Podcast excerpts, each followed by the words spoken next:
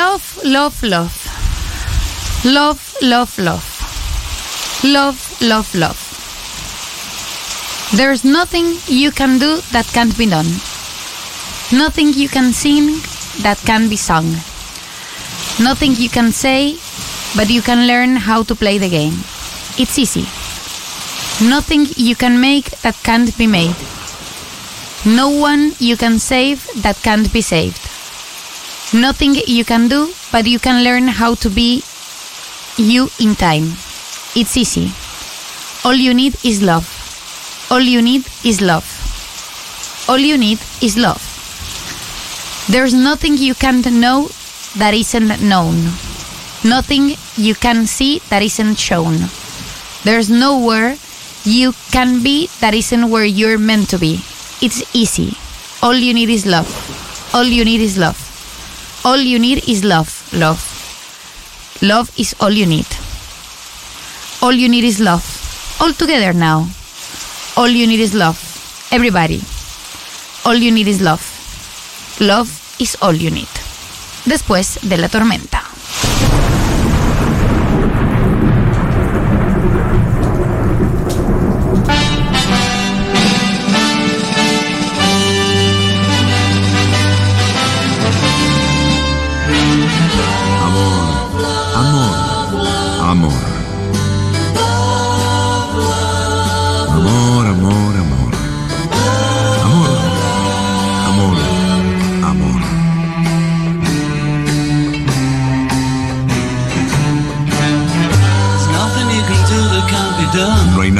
Intentes hacer que no pueda hacerse. Nothing you can sing that can't be sung. Nada que cantes que no pueda cantarse. Nothing you can say, but you can learn how to Nada que digas que no puedas si aprendes como es. Es fácil. Nothing you can make that can't be No hay nada que crees que no pueda crearse. Nadie que intente salvar que no pueda salvarse. Bien, estamos escuchando Is Love en traducción simultánea por eh, Juan Alberto Badía. Eh, mañana cumpliría años Juan Alberto Badía eh, y lo vamos a celebrar en esta apertura hablando un poco acerca de su carrera y de su lugar irreemplazable, porque al- hasta el día de hoy lo que ha hecho Juan Alberto Badía no ha encontrado un sucesor y su ausencia se siente mucho en los medios de comunicación, especialmente los jóvenes músicos que tenían un espacio donde poder ir a tocar en vivo. Cosa que no, no me parece tan cara y que no entiendo por qué no se hace eh, en la televisión pública. Eh, pero bueno, ahora creo que menos que menos en la gestión que viene. Eh, por lo pronto, eh, armamos una mesa con dos personas que conocieron muy bien a Juan Alberto para hablar acerca de él. Gustavo López, que es periodista, por supuesto, y también es, funcionario público. Pero vamos a hablar de Juan Alberto Badía, que fuiste eh, durante una etapa columnista político de su programa de radio Imagen de Radio, ¿no? Exactamente, sí, sí. En año 95, año 96 y año 97 estábamos en cable eh, y hacíamos imagen de radio eh, de 11 de la noche a 12 y media de la noche, después se adelantó un poquitito, pero fue una etapa, y, y después hice radio con él, Radio del Plata, también en el 97, la tarde del Plata. Y después una pequeña experiencia también en el 97 en Badí y compañía en su, en su vuelta, En su vuelta. A, a Canal 3 en los, en los 90. Pero imagen de radio, bueno, primero Juan Alberto, la verdad que lo conocí trabajando en la red. Eh, yo hacía mi programa de radio cuando la red todavía no era absolutamente deportiva, era una parte deportiva, otra parte no. Estaba Leonardo Greco, estaba eh, Juan Alberto, había programas deportivos. Eh, y él me escuchaba y me decía, mira, me interesa mucho lo que haces, aunque muchas veces no coincido con lo que decís. Me gustaría que yo voy a volver a imagen de radio, que vuelvas a... Que, reemplace a, Pepe Liachev, porque él hacía un cambio respecto de los 80, y la verdad que fue una etapa maravillosa. Para mí era tocar el cielo con las manos, imagínate, estar tres años allí. Y además, bueno, me abrí un mundo hacia la cultura. Todas las noches venía una o dos bandas a tocar. Hay un video que está circulando y que tiene millones de visitas de Larralde tocando, tocando un, eh, un- un tango de Goyeneche. Y esa misma noche, además, estaban Lerner y Siblina Garré todos en la misma noche en, en imagen de radio. Digo, se podía hacer y era algo maravilloso. Espectacular. También estamos con eh, Emanuel Respigin. Eh, Respighi, dije, dije bien. ¿no? Respighi, exactamente, sí. Correcto. Eh, que es periodista especializado en espectáculos, eh, mucho de televisión específicamente. Siempre lo leemos porque su mirada es interesante. Porque no es gorila. Viste que hay muchos periodistas de espectáculos que es medio gorila a la hora de mirar la tele.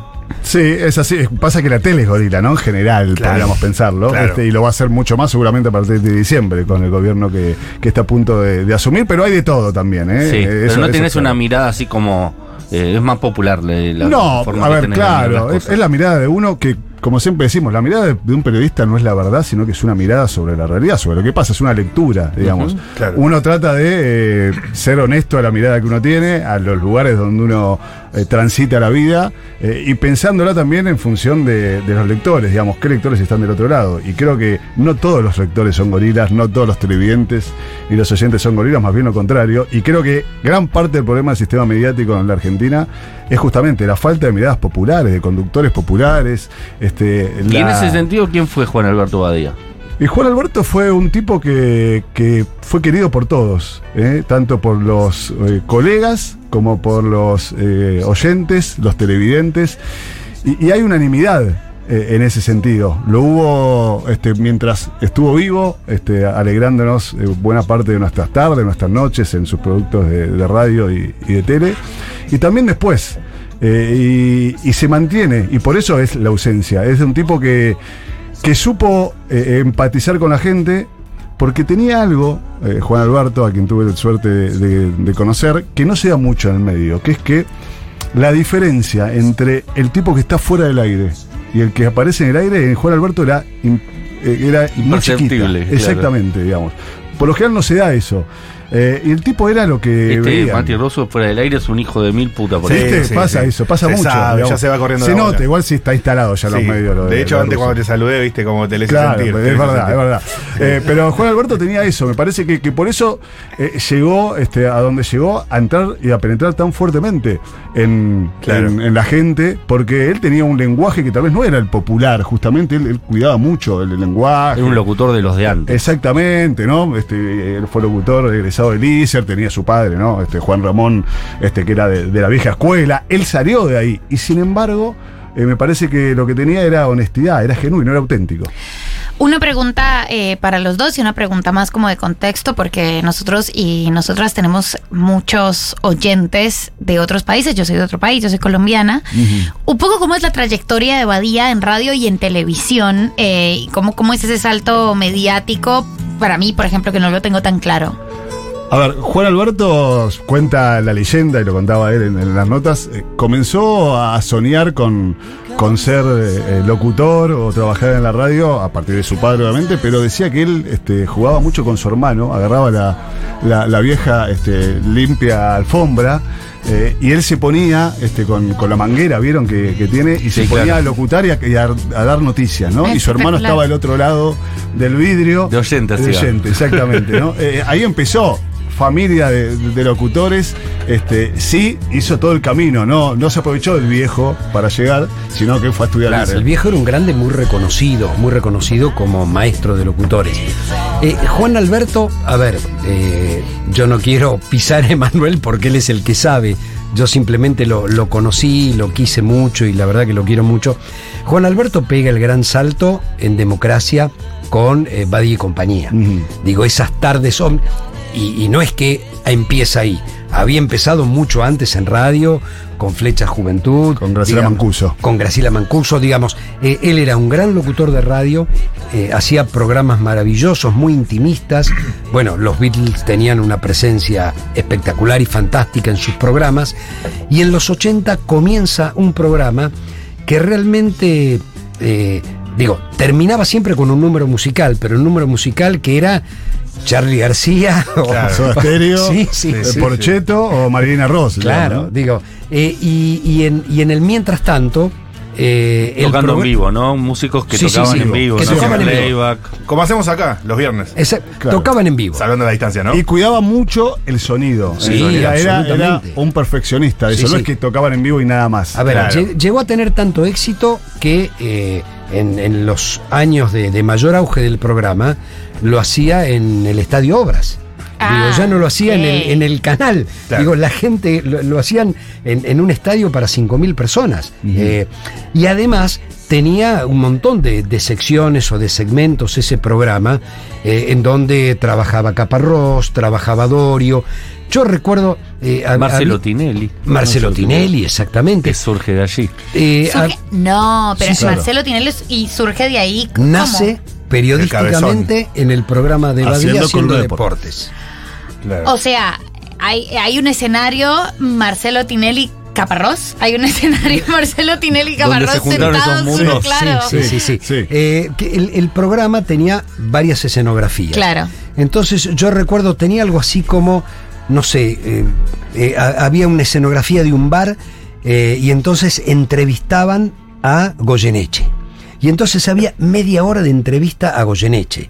Después venía alguna personalidad importante de la política o de la cultura y estaba él, Mario Mactas, digo, había varios entrevistadores y un entrevistado. Lo pienso a Sábato, por ejemplo, ¿no? Claro. Sábato. Ese Claro. tipo de gente. Borges estuvo Claro. también. Bueno, entonces, Es que, perdón, es, es- es que me, me río porque yo soy colombiana. Me imagino como a Borges sentado y casi sentado al lado, Tinelli metiéndose un alfajor entero. No, no, pero no. Era otra época, sí, era otra época. Claro. Y todo terminaba además con un gran recital. Mira Claro. el gomazo, mira lo que hace. Claro, claro. Lo que hace Borges. Pero además, eh, Juan Alberto fue un gran precursor en un montón de cosas, ¿no? Decíamos de imagen de radio. Sí. Sí. Hoy este, los canales de streaming, las radios que se emiten también con, con video, este, están a- a- todo- todas las radios, cualquier medio de comunicación. Lo inventó él. eh, Bueno, él lo inventó. Él fue el precursor. escucha, 20 Ya. años antes. Imagen de radio. La apertura de la cortina de, de la- del programa Imagen de Radio. Saca del medio, Nico Y posta hoy estaba pensando, se lo dije a los chicos, inventó el streaming. Lo Bueno, hizo. Alberto Madías. En, en Canal 7, El Canal 7 de la trasnoche, en un horario difícil en esa época. hermoso. No tan usado, digamos. No, no, inauguraba No la existía el medianoche. cable, ¿no? Como hoy existe. Antes de, claro, antes de Raúl Portal, antes de Total. Tinelli, Es que es, digamos. es también el mismo concepto, ¿no? De como mostrar un poco más de cómo se hace, de Es que me- ahí- medio modo reality de, de- del making of. Ahí él supo, yo creo que Juan Alberto era un enamorado de la radio Sí. y era un amante de la tele, ¿no? Digamos, y él supo combinar. Él nunca se adaptó al medio que lo convocaba, sino que él adaptó el medio a lo que él quería hacer, digamos. Por eso lograba en varias compañías llevar la música que ya la generaba este, a través de, de- imagínate, en el Claro. Radio de Plata. Buena Por eso siempre combinaba ambos medios. ¿Para qué? Para tener placer él, porque él sabía lo que Sí, quería. sí. Tenemos eh, para escuchar muchas de las músicas en excelente calidad que tanto le preocupaba, así que eh, valió la Muy pena. bueno. Eh, yo quería preguntarte a vos, Gustavo, que has, te has sumado a su staff como columnista una vez que él ya estaba consagrado. Absolutamente consagrado. O sea- yo era un don nadie. ¿Sí? A ver, yo hacía radio porque me gustaba, en realidad me dedicaba más a la política, Sí. había hecho radio en Radio Belgrano, después en la Rock and Pop, pasé a la red. Tenía un programa, a ver, el programa era bueno porque estaba de columnista que yo, Atilio Borón, eh, Santiago Varela, que era el libretista. de Siempre Tato Gorila, eh, este siempre Gorila, exacto. Claudio Santiago Lozano. Varela, el guionista de Tato. El guionista de. Tato. Digamos, habíamos hecho un programa Sí. y Juan Alberto lo escuchaba. Pero yo era absolutamente antimenemista en el medio del menemismo. Claro. Sí, digo. eh, y el tipo se arriesgó y, y mirá vos qué loco. Me dice, quiero que seas el columnista político. Eh, venían las elecciones del 95. ¿Él estaba asociado con el menemismo? No, no, no. No, no. Él con no, nada, no, siempre con na- nada, con nada, con bien nada. Independiente. Navegó bien por todas las aguas. Yo Bien. creo que había sido eh, muy admirador de Alfonsín, sin haber sido nunca radical, o por lo menos no ha expresado nunca eso, eh, y, y- y nada más. Bien. Me convoca. Elecciones del 95. Elecciones del 95. Me dice, quiero que seas el columnista político. Dos semanas antes de empezar el programa, me dice, Gustavo, el auspiciante, que era Le Mans, no quiere columnista. A ver, no, venían las elecciones y me habían convocado a mí, que era contrario claro. al que iba a ganar. Menem iba a ganar. el voto cuota. Indefectiblemente, claro. Me dice, no quiere columnista político. Y yo dije, yo no me puedo perder esta oportunidad. Pensaba para mis adentros. Y, le- y lo voy a ver y le digo, yo te propongo hacer una vez por semana un pequeño documental. En mi vida había hecho nada. En mi vida había hecho nada. Y me dice, bueno, salí al aire sin que él lo viera, sin que él lo viera, Él confiaba. ciegamente. Ter- terminó siendo un éxito porque estuve tres años. ¿Y de qué eh, versaban los documentales? Eh, se llamaba Documento, no, no era muy... no tuviste mucho tiempo Buen para nombre, pensarlo fuerte No, no, no. Eh, a ver, yo tomaba un tema y lo desarrollaba o en un programa o en dos o en tres. Eh, el primero, la pobreza.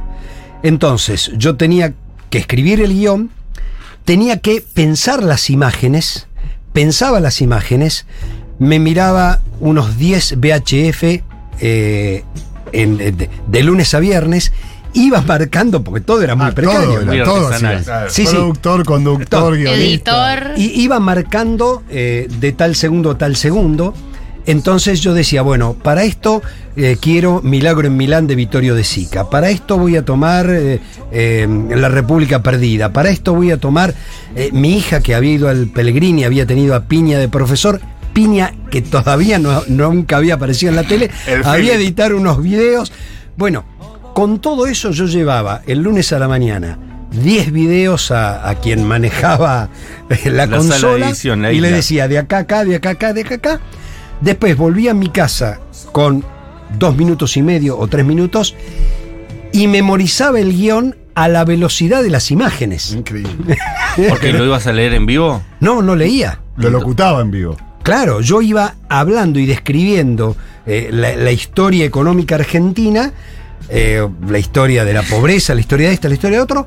A- ahora, Tenía que ir en vivo esa locución. Pero además era todo Sí, analógico, sí, sí. ¿no? Digamos, Ok. esto. Claro, no, no, nada de teleprompter. Nada, nada la única que había grabarlo. visto el trabajo había sido Marisa, su hermana, que era la productora, el día que lo armé. Pero yo ya estaba al aire el primer lunes. Y el tipo me presentó, se tiró a la pileta conmigo. Y la verdad que nada, a partir de eso fue una experiencia maravillosa, aprendí mucho.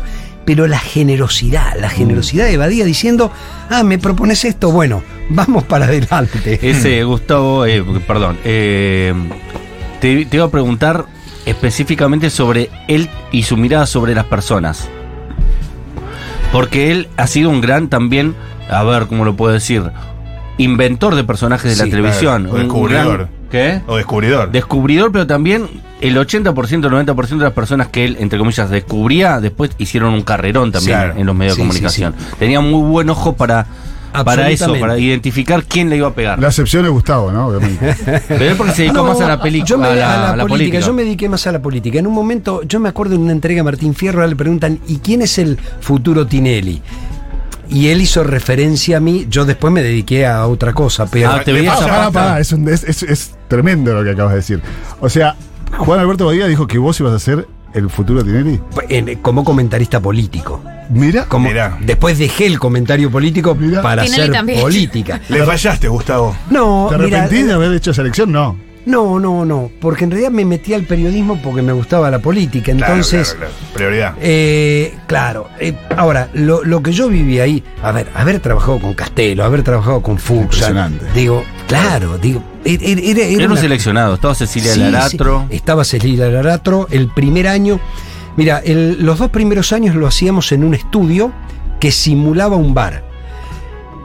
Pero estaba lleno de mesas y público. Y había un mozo y te servía. De verdad, es decir, claro. no era un bar, pero la gente tomaba café, tomaba. digo, eh, era un estudio de televisión que lo montaban como ¿Eso un en qué canal fue? ¿El Eh, viejo Canal 11? No, eso salía. eh, Primero lo en Canal 9. no, lo año. grabábamos, lo, eh, bueno, salía en vivo en realidad, en, en los estudios eh, ahí en Palermo, eh, Estudio en Mayor. Estudio Mayor, en Estudio Pero Mayor, salía por qué canal? por, las, por los tres cables, por los tres cables, es decir, salía por Cablevisión, por BCC y por Claro, esa es la segunda Multicanal. etapa. Estamos hablando de la segunda etapa. La segunda etapa. La primera salía por Canal 7 Ok. que tuvo ATC, dos momentos, digamos. claro, ATC, que tuvo dos momentos, la mañana y la noche. Claro, de lunes a viernes iba primero a la Exacto. mañana y después pasa y a la después pasa la, medianoche. después pasa la medianoche que, que consigue esa bueno esa, esa intimidad y lo reemplaza en los 90 cuando vuelve por algo más relajado más largo porque bueno la televisión por cable permitía hacer un programa más relajado en donde además todas las noches iba algún artista yo me acuerdo la noche que fue eh, Joaquín Sabina.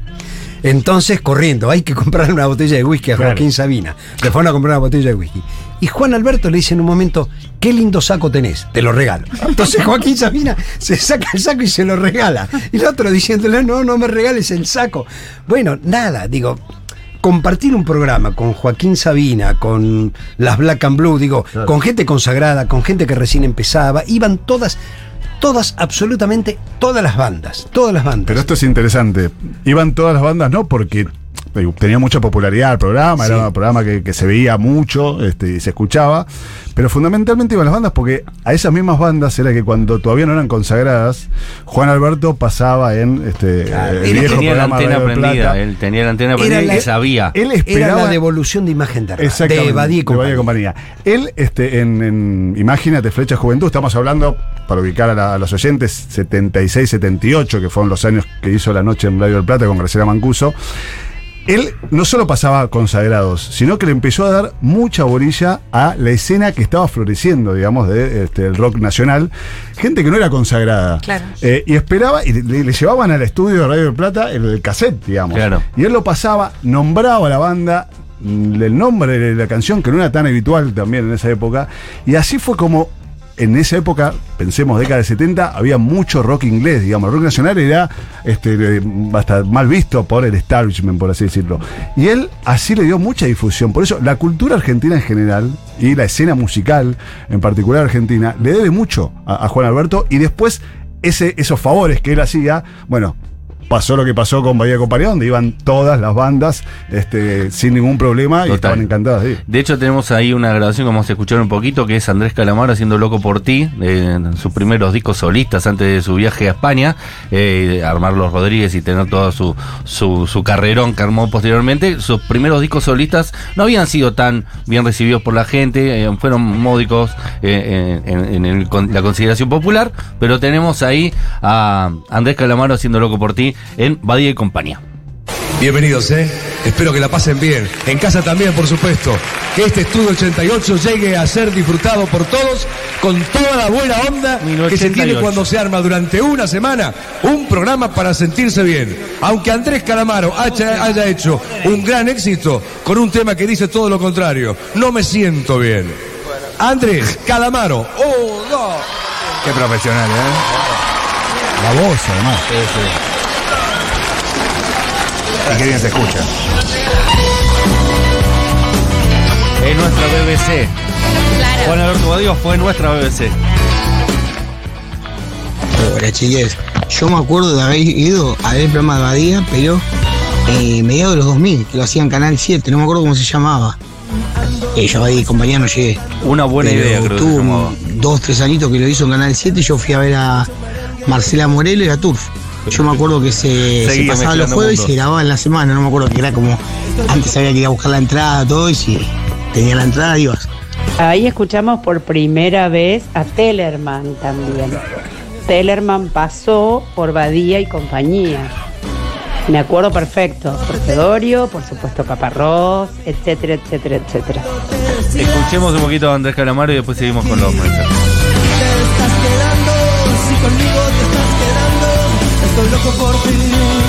No, increíble este calamaro. Pre los Rodríguez. 1988. Y también estuvieron los abuelos de la nada. Tenemos un poquito de los abuelos de la nada en, eh, en vivo Amigo, lloro, lloro. en Badía y compañía.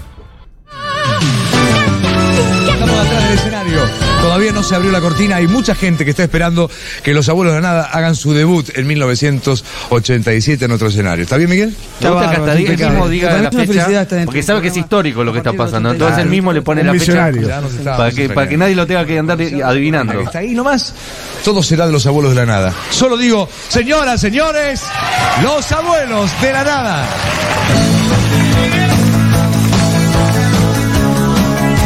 1140 66 0000. Fuiste a ver María y compañía, lo miraba.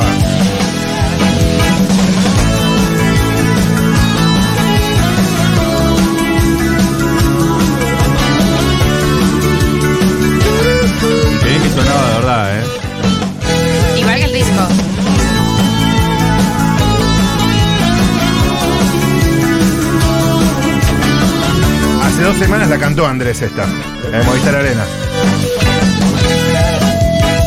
Lunes por la madrugada yo cierro los ojos y veo tu cara que son Hoy haría 40 puntos de rating si tocara una banda de estas en vivo en, un- en la televisión argentina. No sé por qué no se hace más. Porque el streaming ahora compra los derechos. Pero vos decís que un canal de aire no puede poner la plata, hacer un buen estudio y contratar a, Y el autotune. a un buen conductor y armar un buen show musical. ¿Quieren las bandas argentinas tocar en vivo?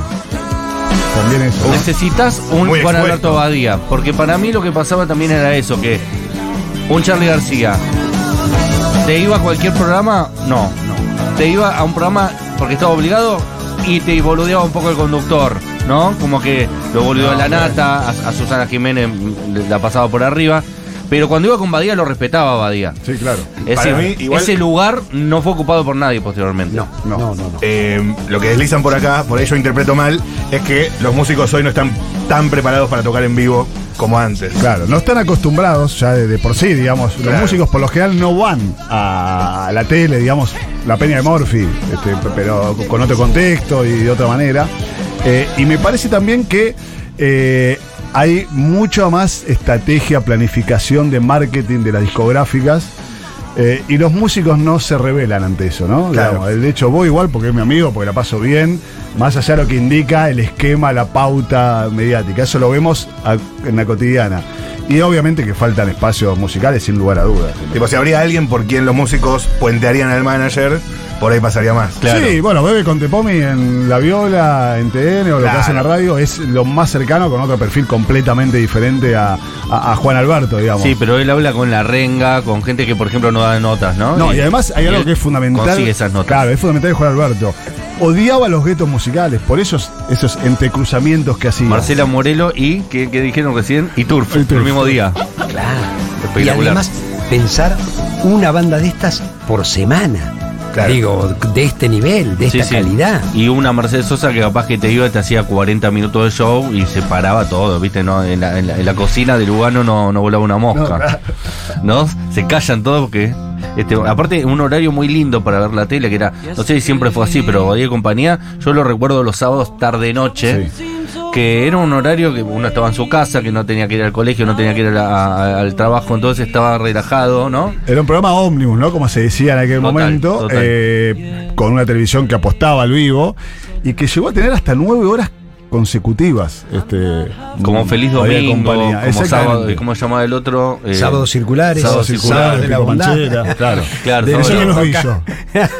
sábado de la bondad. Eh, pero digo, había que mantenerse ¿eh? y se mantuvo durante años. Y, y después la, la- la faceta eh, proactiva de Juan Alberto. Se, se supo renovar, se supo resignificar, se fue con una radio, dijo quiero seguir haciendo radio, se fue por todo el país este, con, Sí, con un camioncito. sí. ¿Que saben lo que hacía este, con- en ese programa? Estudio País no lo inventó él Estudio también. País en Canal 7, claro. Lo inventa él, el concepto claro, con Estudio País. jóvenes de todas las provincias. digamos. Martín Jauregui también Estaba Martín. Jauri estaba con él en el estudio. Pero lo interesante de, de cuando él se fue a recorrer el país, este, con, iba con su auto, una sola productora llevaba y llegaba a, no sé, por ejemplo, Tandil. Y lo que buscaba era preguntar a la gente, che, necesito un productor, alguien que me hable de un columnista político Claro. acá de Tandil. Puede laburar con cualquiera en cualquier lugar del Y país. armaba los equipos ahí mismo, ¿entendés? Tremendo. O sea, eso era fantástico. Ahí habla de un tipo que quería escuchar a los demás y quería mostrar el Sí, talento sí, de y transmitía desde cada uno de esos lugares. Claro. Eh, y después en el verano tenía su radio eh, En Pinamar. En Pinamar, Que exactamente. Paulita Artiuk, nuestra operadora, trabajó mucho tiempo con él y en su radio y tiene muy buenos recuerdos. Sí, ¿Te sí. voy a decir algo, Paulita? Al- Llora, ya se quiebra. O- hoy no está Estudio Playa, eh, ya no está el, el- el estudio de radio. Sí hay, eh, digamos, un, un monumento homenaje a, a Juan Alberto allí, ¿no? Y hay que decir también que aún siendo de otra época, eh, aún combinando ¿no? Lo, lo- lo clásico con esto de darle oportunidades a muchos jóvenes, mucho antes de que existieran las radios digitales, digamos, o cuando empezaba, Juan Alberto tuvo su radio, este, ya con algunos inconvenientes de salud y demás, montó una radio, eh, hub, Un streaming. radio exactamente desde su casa. Sí. Él nunca dejó Tenés de razón, me había olvidado que él Nunca dejó seguía de- transmitiendo desde su casa. Siempre. Y bueno, en 2011 él le, le- le diagnostican la enfermedad en 2011, ¿no? El cáncer de mediastino. Eh, y en 2011, él fallece en 2012 después de una ceremonia de Martín Fierro donde da un discurso conmovedor, pero, pero no solo porque se lo veía deteriorado, sino por, por lo que dice. Es muy interesante lo que dice respecto de la trayectoria este, y, cómo él la trabajó. Eh, y en 2011, él, aún muy enfermo, hace un programa en 360 TV, en el viejo 360 TV, eh, canal que había surgido bajo la sombra de la televisión digital abierta, Mi Noche Favorita. Y el tipo iba todos los viernes y con una. Me acordé de ese canal. Claro. 360 TV. Los. Zócalos Verdes. Sí, claro. Eh, y él iba todos los viernes y, y había algo que yo laburaba ahí. eh, muy razón. interesante, muy interesante que él lo que hacía era, llegaba, eh, se grababa en Estudio Mayor, que es un estudio grande para que la gente sepa, donde se graban muchos programas y está lleno de productores. Y él llegaba y saludaba a uno por uno. Pero no miento, a uno por uno, pero ¿qué tal? ¿Cómo estás? ¿Cómo andabas? ¿Bien? Como ¿Vos quién Riquelme. sos? Sí, claro. Eh, digo, eso también habla de la humildad este, de un tipo que, que, que, que le gustaba tratar al otro de igual a igual, independientemente de dónde procediera. Totalmente.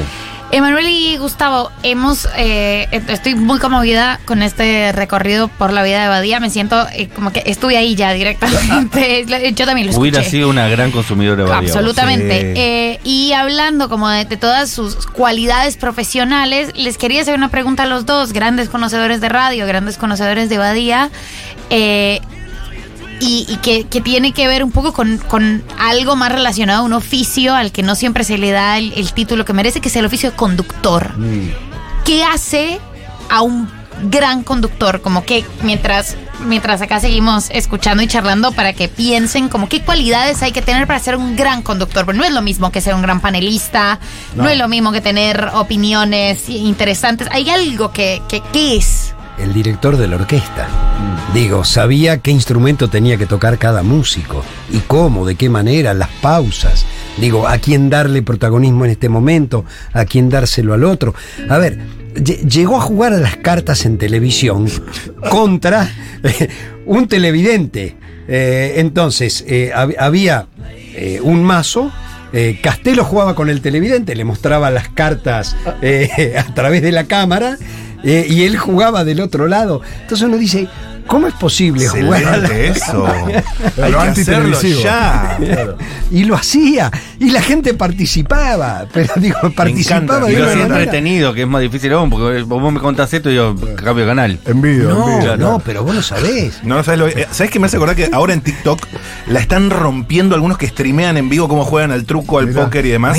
Exactamente así, mostrando sus cartas. Claro, y, obviamente. y vos ves, lo están mirando 10.000 personas en vivo al tipo. Tenía unos, unas cartas grandotas de 30, 40 centímetros, pero ser conductor era eso, era, eh, bueno, el tono de su voz, las pausas, eh, a quién darle el pase en cada momento, y con una profesionalidad. El tipo era un profesional, pero cuidaba todos los detalles. De otra escuela. Es, es imposible, ¿no? Saber qué tienen los conductores, ¿no? Este, uno trata siempre de, de escribir, de, tratar de, atravesar el bronce de los conductores, de saber, bueno, por qué empatiza, por qué empatiza, Marcelo Tineri con, con el público, por qué empatizó en su momento, empatiza la nata con, con su público, ¿no? Cada uno tiene, eh, y, cada televidente construye un conductor también. Eh, Pero lo interesante de Juan Alberto es que era era un tipo muy genuino, muy auténtico. Eh, y que atravesaba todas las clases sociales, digamos, y, y las clases etarias, digamos. Bahía de Compañía lo miraba yo, que tenía 8, 10, 12 años, y lo compartía con mi vieja, con mi tía, Claro. con mi abuela, eh, y, y me parece que él tenía ese encanto Es de, lindo eso. de no subestimar al, al- al televidente eh, y haciéndolo de una manera que hoy sería un fracaso. Hoy, hoy Badía sería tildado de aburrido. Hoy no tendría lugar en, en este sistema medio de comunicación. Porque él no buscaba el impacto, no era estridente. Bueno, lo terminó pasando en la carrera en los canales que terminó trabajando, ¿no? De Tal alguna cual. manera, 360, eh, lo nombraba fugazmente, fue una, una experiencia, creo que era de Claudio Villarruel, ¿no? Que estaba gerenciado por Claudio Cerruel y. Bernarda Llorente. eh, Totalmente. Eh, y que mm, él termina trabajando ahí porque no tenía lugar en otros medios. Lo- si él hubiera estado trabajando en otro lado, no terminaba trabajando Lo ahí. llamativo es que esos medios que le dieron la espalda durante los últimos 10 años de su carrera, porque terminó en los medios públicos, en radios propias y demás, haciendo sus propios proyectos, Totalmente. son los que hoy lo lloran, Sí, sí. este, como diciendo cuánta falta nos hace. Y cuando pudieron darle laburo, ninguno fue a buscarlo. Espectacular. Tenemos más oyentes, tenemos más Stormies que tienen cosas para decir de Juan Alberto Badía. Hola chiques, hay un Resi de Charlie que creo es del 88, del 87 de Piano Bar que se escucha, pero escandalosamente bien eh, ahí en Badí y compañía, que es una joya. Yo entiendo cómo alguien no toma ese legado y lo revive porque la verdad que es un orgullo que, que sea una producción nacional. Incluso aparece eh, cuando Fito presenta Cable a Tierra, que aparece en la serie de Fito recientemente en el programa de Alguien Badía. hace de Badía. Alguien Claro. hace de Badía, exacto. Sí, alguien hace de exacto. Badía. Habría de ver quién. Acá tiran un dato interesante. Maite Peñoniori empezó en la radio con Badía eh, en sus últimos años cuando ella era chica. No tenía ese dato, ¿eh? Gracias por eso. Tenemos a Badía con Tinelli, porque Tinelli, aparte, siempre fue muy agradecido de Badía, porque fue el primero que le dio la oportunidad cuando era periodista deportivo, hacía campo de juego, era una persona, un laburante. Hoy pareciera que, que nunca fue un trabajador básico, común y corriente, pero Badía lo sacó de ese lugar y lo puso en otro lado, y él siempre fue muy agradecido a Badía. De, de hecho, arrancaba los programas año a año Tinelli con Badía, y ese programa de 360, el primer programa fue Marcelo Tinelli, que no iba a ningún lado y fue por Juan Alberto. Escuchemos ese momento, Badía y Tinelli juntos. Cuando uno empieza una, llega a una casa nueva, y Telefe en este caso para mí lo es, para todos nosotros lo es, teníamos que recibir, ser recibidos por alguien en cámara, digo, ¿no? Con el cual tuviésemos mucha confianza. Y yo debo reconocer que con la persona con la cual voy a charlar ahora, ahora este, tengo esa confianza de compartir muchas buenas, muchas malas, muchas, muchas, muchas, muchas. Hoy es alguien muy querido por todos ustedes y sumamente reconocido en nuestro país, en los países limítrofes donde va Telefe. Es, digamos que, que para todos, aquel gran boom de 1991-92. ¿Cómo Es ficha- Marcelo Tinelli, pero es para mí eh? el Marce. Hola Marce, ¿cómo va? Qué buena idea. Me Una pareció- buena idea se llama este programa.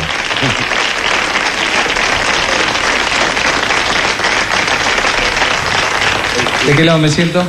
Acá. Lo vamos. Te voy a decir bienvenido a Telefe. Claro, estaba todo bien. Si vos estabas acá hoy, estaba todo bien. Yo sé que los sábados descansando, ¿no? Lo que no entiendo por qué se apagaron los monitores de Para que mires únicamente, mira, no, mira, únicamente Yo me voy a comer un gaste acá, pero. ¿Estás loco, Carlito vos? ¿Alguna vez te comiste un gaste? Hola, gallego. ¿Alguna vez te comiste un Sí, en gaste? Badí y compañía, sí. Por eso este vol- volver a vivir. Ya digo, ya veo que No, entra no. uno, me Pero ha cambiado en la tanto. cara. Ha cambiado muchas cosas de Valle Compañía para acá, ¿o no? Sí, no, pero me, me siguen. acu- Yo por lo menos me acuerdo un montón de cosas de Badía. Y esto me hizo acordar un. Pero digo, para mucho, vos mucho cambiaron, Badía. cambiaron muchas cosas. Algunas. Algunas vez estoy casado, antes estaba soltero. No. Sí, en el 84, Espectacular, bueno, ahí tenemos a un 85, Tinelli 83. todavía joven, y todavía joven. y de hecho, no me sorprendería que Tinelli le haya dado una mano en ese momento para ir a Telefe, porque ya venía de estar sin trabajo. Una buena idea fue como su vuelta. Exacto, sí, sí. Que era una idea rara también, no, no se entendía bien qué quiso hacer con una buena idea. Fue de todos los productos el menos recordado también.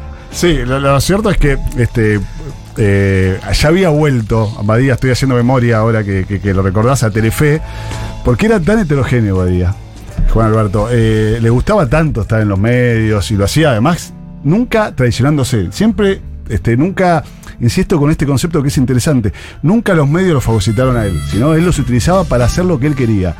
Porque llegó ustedes se olvidan, porque este, todos, algunos solo ven este, parte de la biblioteca de Juan Alberto, pero él condujo los primeros debates de Gran, Gran Hermano. Hermano, totalmente. Era otro Gran Hermano en otros debates, ¿no? Estaba eh, Luis Alberto Quevedo, eh, Eliseo Verón en aquel momento, ¿no? Eliseo Este, Verón. Claro, eh, eran otros debates, no como los que hay ahora con panelistas. No, no, que era, era interesantísimo lo que pasaba bueno. ahí. Y aparte desde el lado de Gran Hermano mezclado con George Orwell. Con, Exactamente, claro. Pensemos que había llegado Gran Hermano como un fenómeno social más que televisivo. Y Era- Claudio Villarruel creo que es sociólogo. Claro, entonces, entonces- le, le interesaba también esa mirada. Exactamente. Y fueron debates muy interesantes porque no se analizaba, como se analizaron en los años posteriores, y así fue el éxito de los años posteriores, el hecho de si este, Matías estaba peleado con Russo, Claro. o con María, o si había onda, sino que analizaban era el comportamiento humano dentro de Gran Claro. Hermano. Claro. Otro nivel de vuelo. No hablamos de Marianela, hablamos de una forma de ver la vida. Claro. Y el rol del Estado. Claro, tal cual. El tal ser cual. humano. Bueno, de hecho Jorge Dorio, que fue parte de esos debates, aprovechaba para bajar línea con cualquier cosa.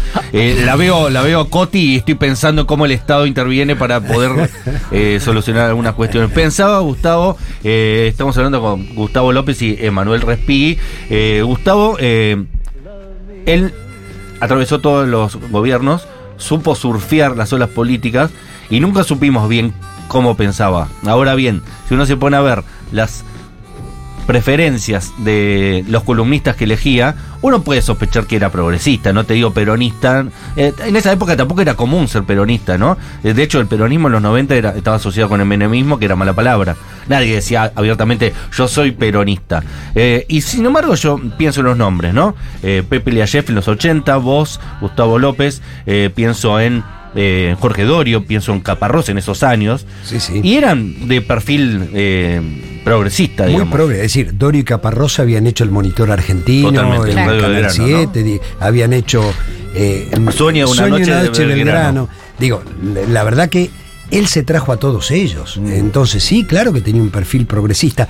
Y, y hay un dato, se me había escapado. Él dirigió la radio de la ciudad. Mira. E inventó La radio pública de la ciudad. la radio pública de la ciudad. Pero él lo lleva por primera vez a Mario Weinfeld a la radio. Mirá. Mirá. Cuando está en radio. Mario ¿Ya era la 1110? Sí. ¿O no era la 710? No, no, no, ya era la 1110, ya era la 1110. Eh, con eh, Ibarra jefe de gobierno en su primer mandato, 2000-2003 fue ese mandato. Eh, me acuerdo porque yo se lo presenté a Ibarra y le dije, che, fíjate, me Algo parece... sabe este tipo. ¿Qué? Sí, sí. Bueno, eh, Arma primero hace dos cosas. Eh, la radio, la radio de tango... La dos por hace- cuatro. Sí, la hace solo musical. Digo, la radio de tango era, bueno, mira, cada uno que más o menos quiere tener su programa, su kiosquito, qué sé yo. Como suelen pasar esas Como- cosas. Claro, todo Exacto. Lo que hace es, eh, se, se lo da a, eh, a lo mejor me sale mal el apellido, a, a, a Weinsburg como director, Mm. eh, un tanguero, y arma una programación ecléctica en el sentido de eh, las, la- los ritmos de tango o, o las distintas Pero muy variantes. cuidada de lo sonoro, las artísticas Absu- eran espectaculares. Y entonces arma una radio que es todo música. Todo el día es todo música eh, y, y- y digamos, no hay otra cosa que no sea música. Música de tango. Y toma la M y lo lleva. eh, bueno, lo- em, ¿Cómo se llama este que se fue a vivir a Córdoba? Ay, ay, ay. Quique Pessoa. Quique Pessoa. Uh, lo amo aquí que empezó a. Bueno, Quique Pessoa tiene la segunda mañana, que es La Vereda, se llamaba, y de hecho los viernes hacían un programa en un bar. Y su columnista era Mario Weinfeld, que era la primera vez que hacía radio. Digo, y el tipo. Y Quique Pessoa fue la única vez en su vida que terminó un ciclo. Claro, capo. eh, Quique, Espectacular. Quique es un Datazo. hombre, un hombre que no se casa con nadie, que dice muchas cosas. No, sí, digamos, sí, ¿no? lo tenemos. Sí, sí, Pero sí, si no lo tienen. Y, y- y agrego un dato más. Él incorpora en una etapa, probablemente Manuel se, eh, se acuerde, a Mario Portugal. Sí, claro. Y Mario Portugal, Otro gran locutor de. otro de- gran locutor. Y yo lo que pienso es, con los egos que tienen las personas en los medios de comunicación y con a veces también sus propias miserias, poner a alguien que hace lo mismo que hace él, pero incluso lo hace mejor, porque la voz engolada de Mario Portugal era un must. eh, eh, Sí, no sé si me explico lo que quiero Sí, decir. sí, claro. Eh, habla perfectamente bien de, de cómo tenía ubicado su ego. Por lo general, y uno conoce el ambiente, digamos, este, aquellos que son los uno, ¿no? Los que están, este, los conductores, pasa acá en este programa, ¿no? Sí. Eso también.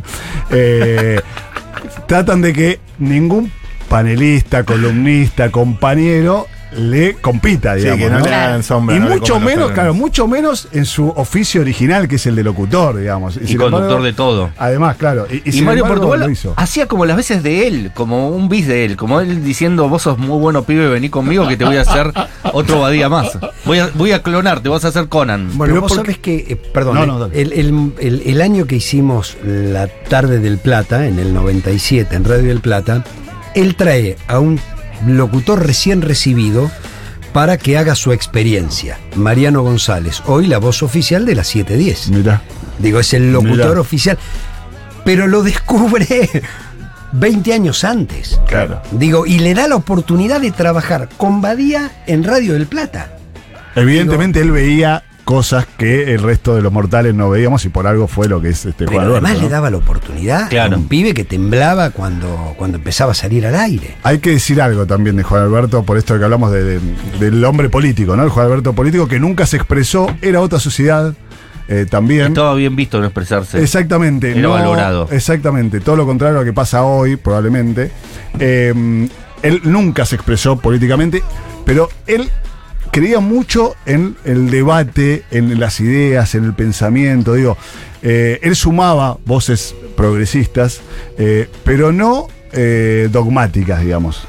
¿qué, qué significa esto? Digamos, Gustavo, eh, Martín Caparrós y más, eran tipos que obviamente tenían una visión progresista de la sociedad, pero que este, partidariamente o ideológicamente podían partir de diferentes lugares y, y podía haber debate, porque justamente él lo que él quería era que, que pase algo en el Claro. programa, digamos, no que todos digan más o menos lo mismo.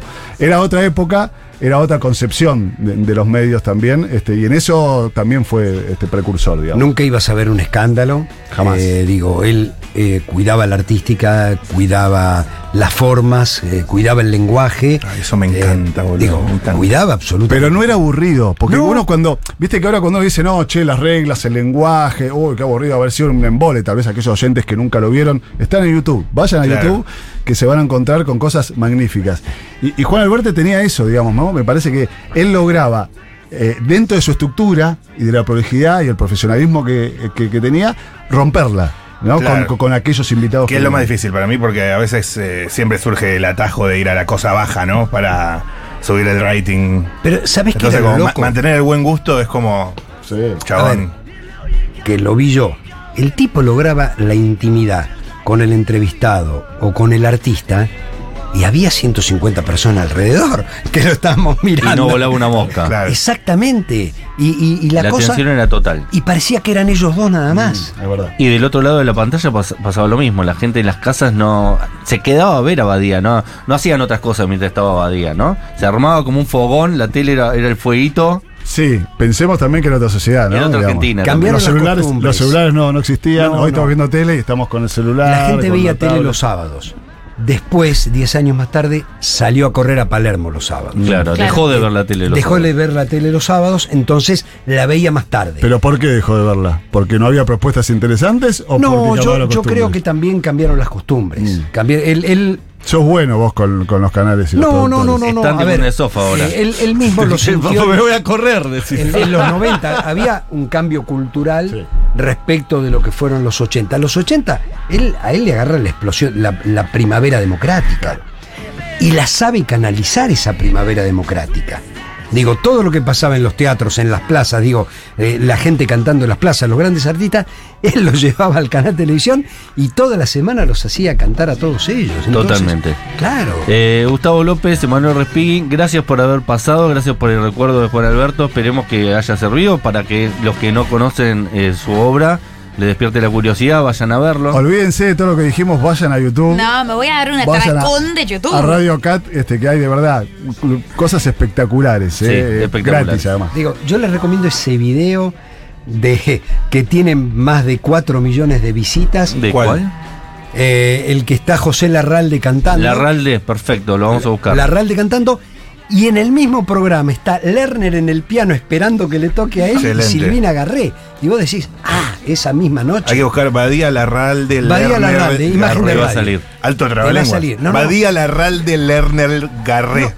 Solo con Badía Larralde, imagen de radio, vas a encontrar encima la calidad del sonido de lo que toca y de lo que canta la, Larralde esa noche. Totalmente. Y aparte agradecer porque en esa época eh, los shows en vivo no estaban grabados con la calidad de video que, que, debiesen haberse grabado, entonces no hay mucho eh, material fílmico de calidad y bandas como recién los, los Abuelos Granada, Andrés Calamaro o como Virus que vamos a escuchar ahora, no tiene mucho registro en vivo, de calidad, bien grabado, bien eh, que se escuche bien, así que otro recuerdo eh, por, la, por eso a Juan Alberto Badía, que lo recordamos así con El Banquete, canción de Virus que suena en Badía y compañía, primero presentado por el mismísimo Badía, gracias por haber venido. ¿eh? Gracias. Gracias. Siete minutos para las 8 de la noche. ¡Uh! Ahí está. Se está poniendo caliente la platea. Es que hay toda una sensación de que la música joven va a invadir el escenario. Que uno de los grandes de esa música joven ya está dispuesto a cantar. Entonces, ¿qué esperar? Presentarlo. Señoras, señores. Virus. ¡Uh!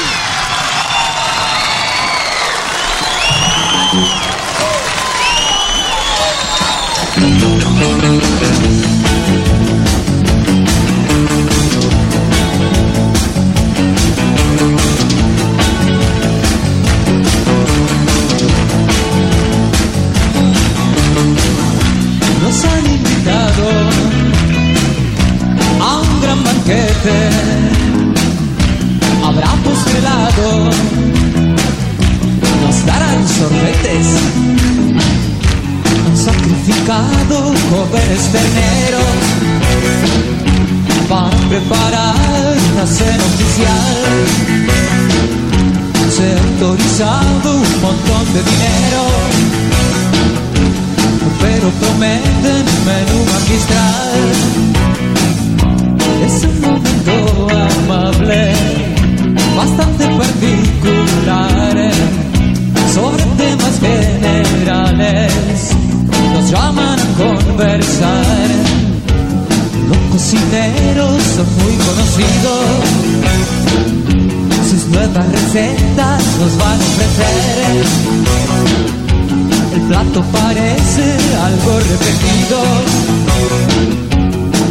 Me comenta que es de antes de ayer, pero cuidado, aún de los argentinos andamos muy delicados de los intestinos.